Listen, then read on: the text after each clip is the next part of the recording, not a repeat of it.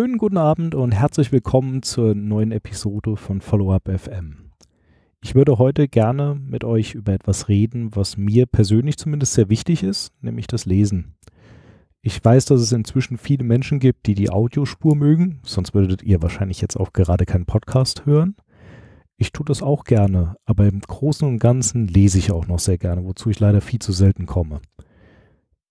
Für Unternehmer und Nachfolger gibt es viele, viele, viele tolle Bücher und ich habe mir überlegt, dass ich mal vielleicht zehn Stück, nur zehn Stück, vorstelle, die ich euch, die ich dir empfehlen will. Ich habe mir überlegt, wie ich das jetzt ein bisschen unterteilen kann und habe mal ein bisschen drüber nachgedacht, was diese Bücher voneinander unterscheidet. Und ich habe da drin zwei Sachbücher, vier Inspirationen und vier Werkzeuge. Und damit steigen wir eigentlich auch schon mal direkt ins Thema ein, nämlich bei den Sachbüchern. Das erste Buch, über das ich sprechen möchte, wirkt gar nicht wie ein Sachbuch. Es ist nämlich als Geschichte geschrieben. Es ist Der Weg zum erfolgreichen Unternehmer von Stefan Mehrath. Das ist ähm, eine fiktive Geschichte über einen Unternehmer, der einen Burnout erleidet und der mit Hilfe eines Trainers, eines Coaches seine Firma wieder auf Kurs bringt. Dabei ähm, zeigt der Autor sehr gut auf, welche Aufgaben so ein Unternehmer hat, wie er die gliedern kann und wie er sie wahrnehmen kann. Ich habe mich dazu ja auch inspirieren lassen, als ich in einer der vergangenen Episoden, die ich natürlich wie alle Bücher, über die ich jetzt spreche, verlinken werde in den Show Notes, als ich in dieser Episode über diese Unternehmeraufgaben gesprochen habe. Merat lenkt diesen Fokus, den er da legt, sehr stark auf dieses Thema Unternehmertum. Manager-Tätigkeiten und die Rolle des Managers ist dabei ein bisschen negativer, schlechter konnotiert. Und wenn man das nicht mag, kann man sich aber als Alternative vielleicht auch mal die Führungsaufgaben nach Minzberg anschauen. Das ist ein anderes Modell, das das Ganze von einer anderen Perspektive angeht und trotzdem auch ein gutes Werkzeug ist, um die Aufgaben, die du als Nachfolger hast, so ein bisschen in, für dich zu gliedern und ein bisschen zu systematisieren. Unabhängig davon ist es aber auf jeden Fall ein ganz tolles Buch. Es ist sehr spannend geschrieben und man kann sehr, sehr viel dabei mitnehmen. Das zweite Sachbuch ist definitiv jetzt wirklich genau das Gegenteil. Es ist ein ganz klares Sachbuch. Und zwar ist es Führen, worauf es wirklich ankommt, von Daniel F. Pinnow. Das gliedert sich im Wesentlichen in zwei Teile. Der erste Teil ist eine Herleitung über die verschiedenen Führungsansätze, die es so gibt. Das äh, ist sehr, sehr viel. Das vermittelt ein sehr umfassendes Bild und ist wissenschaftlich unglaublich stark. Manchmal ist es deshalb auch sehr schwer zu lesen, weil es eher einen Wissenschaftsbuchcharakter hat.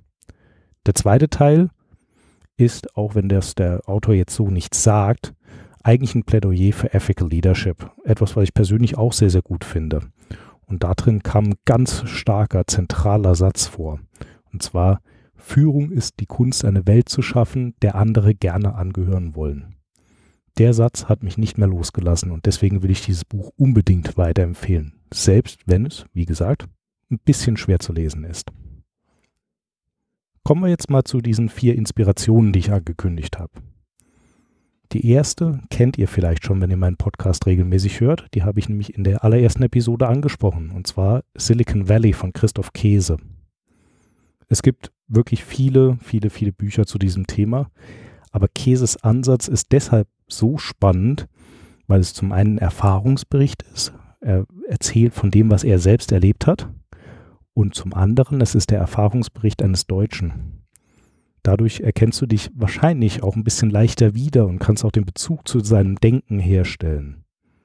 Ich finde, das Buch gibt einen tollen Einblick in die Denk- und die Funktionsweise von Startups und von denen können wir ja als Nachfolger sehr, sehr viel lernen. Vieles davon passt auch für uns. Das zweite Buch, die zweite Inspiration, ist die offizielle Biografie für Steve Jobs von Walter Isaacson. Ich denke, zu dieser Person muss man nicht mehr so viel sagen. Ist definitiv ein sehr erfolgreicher Unternehmer gewesen, mit vielen, vielen Höhen und aber auch vielen Tiefen. Und er war eigentlich sowohl im Gründungskontext als Mitbegründer von Apple, aber eigentlich auch im Nachfolgekontext, weil er ja irgendwann ausschied, rausgeworfen wurde, wenn man es genau nimmt, und zurückkam und Nachfolger in einer kritischen Situation für das Unternehmen wurde. Diese Biografie ist unglaublich spannend zu lesen und ich finde es auch besonders gut, dass sie ein sehr ausgewogenes Bild vermittelt und nicht jetzt äh, so eine Art Heldencharakter aus ihm macht, sondern auch ganz klar die Leute zu Wort kommen lässt, die auch vielleicht die, die negativen Seiten eines Steve Jobs erlebt haben. So im Gesamtfazit empfinde ich das als ein sehr ernsthaftes Porträt, das sehr, sehr inspirierend sein kann. Wenn wir gerade bei Steve Jobs waren, können wir auch schon zum dritten Buch weitergehen. Das ist nämlich Creativity Inc. von Ed Catmull. Die beiden kannten sich gut, denn Ed Catmull ist einer der Mitbegründer von Pixar, die Firma, in die Steve Jobs nach seiner Zeit bei Apple eingestiegen ist. Das Buch habe ich kürzlich zu Ende gelesen und ich fand es absolut klasse. Catmull spricht darin über die Führungsgrundsätze und die Firmenkultur von Pixar und wie er und seine Mitbegründer darauf aktiv Einfluss genommen haben und wie sie versucht haben, das zu erhalten. Ich fand das sehr inspirierend, weil es unheimlich viele gute Ideen für unsere Nachfolge-Startups enthalten sind. Da waren wirklich ganz tolle Sachen dabei. Nachfolge bedeutet ja im Idealfall auch Wandel. Und deshalb ist die Frage, wie welcher Teil der Firmenkultur erhalten wird oder bestimmte Teile verstärkt oder auch verringert werden, ziemlich relevant in unserem Kontext. Und Ed Catmull liefert da sehr viele gute Ideen für dich. Die letzte Person, die ich sehr inspirierend finde, ist Richard Branson, der noch lebt und ja selbst einige Bücher geschrieben hat und auch auf äh, sozialen Medien sehr, sehr präsent ist. ist eine schillernde Unternehmerfigur und er hat ein Buch geschrieben, das so eine Art Kurzvariante seiner offiziellen Biografie ist und das Buch heißt Screw It, Let's Do It. Es ist unheimlich schön zu lesen, es macht äh, sehr viel Spaß, da ist auch viel Humor drin und er erzählt darin viel über überwundene Widerstände und genau das ist das, was ich so wichtig daran finde, weil es genau diese Denkweise auch ein bisschen fördert. Denn diese Niederlagen haben wir alle. Die erleidet jeder von uns, jeden Tag. Mal größer, mal kleiner. Die Frage ist nicht, ob sie kommen, denn das tun sie, sondern wie wir damit umgehen. Und das Buch von Richard Branson hat mir geholfen, da eine bestimmte Denkweise für mich besser herausstellen zu können, mehr zu akzeptieren.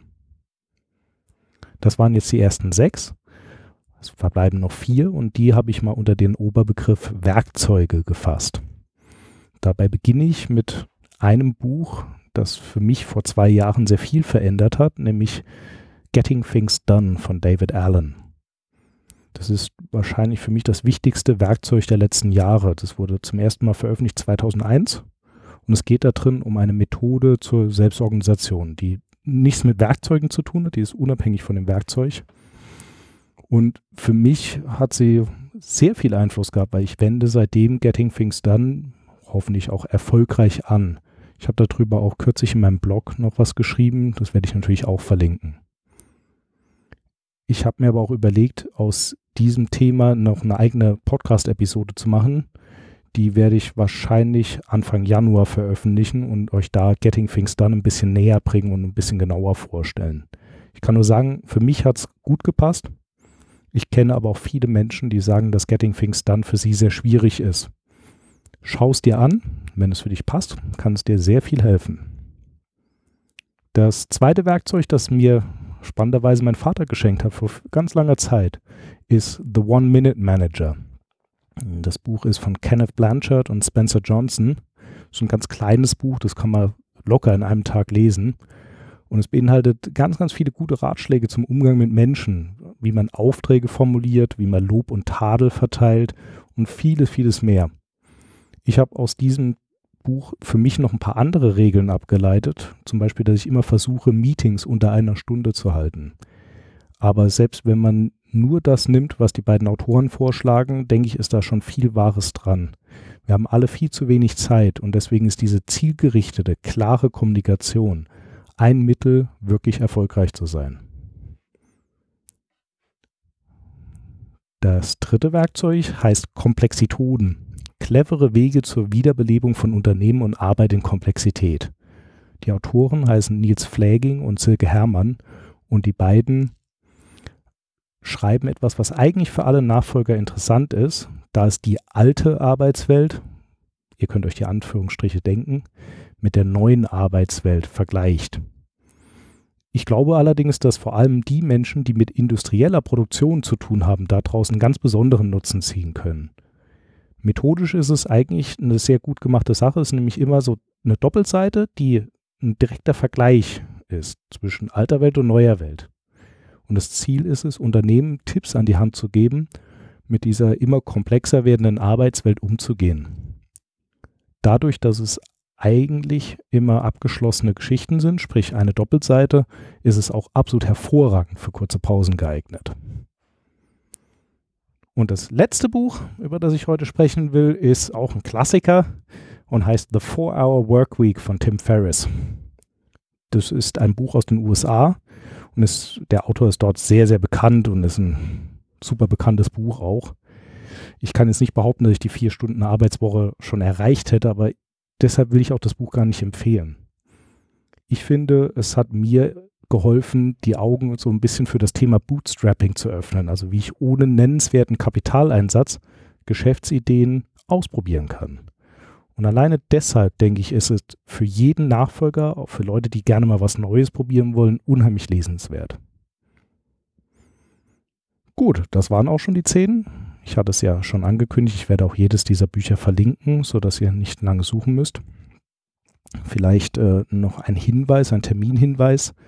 Im kommenden Jahr 2017 wird es einen bundesweiten Aktionstag zur Unternehmensnachfolge geben. Und zwar am 21. Juni ab 18 Uhr in meinem Fall im Saarland. Ich denke, es wird auch noch woanders Veranstaltungen geben. Und ich habe im Zuge der Vorgespräche zu diesem Tag, an dem ich auf jeden Fall auch teilnehmen werde, wo ich auch etwas beitragen werde, mit äh, Dr. Thomas Pitz, den ihr in der letzten Folge kennengelernt habt, gesprochen.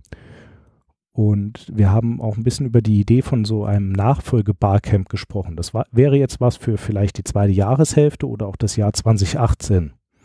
Ich verlinke deshalb auch die Möglichkeit, sich auf diese Art Idee vormerken zu lassen. Wenn du Interesse daran hast, an so einem Barcamp teilzunehmen, trag dich doch ein. Deine Daten gebe ich natürlich nicht weiter. Und sollte diese Idee sich konkretisieren, käme ich dann auf dich zurück. Ansonsten gilt wie immer, dass ich mich ganz besonders über deine Weiterempfehlung freue, über dein Feedback, deine Rezensionen, denn so kann ich mehr Menschen erreichen und ihnen helfen, ihre Unternehmensnachfolge erfolgreich zu gestalten. Die Kontaktmöglichkeiten und die Show Notes mit allen Links, die ich schon angesprochen hatte, findet ihr auf www.follow-up.fm. Ich wünsche euch bis dahin alles Gute soweit ich meine Planung sehe, kommt in diesem Jahr keine weitere Episode, sondern es geht im Januar weiter. Und deshalb wünsche ich euch frohe Weihnachten und guten Rutsch.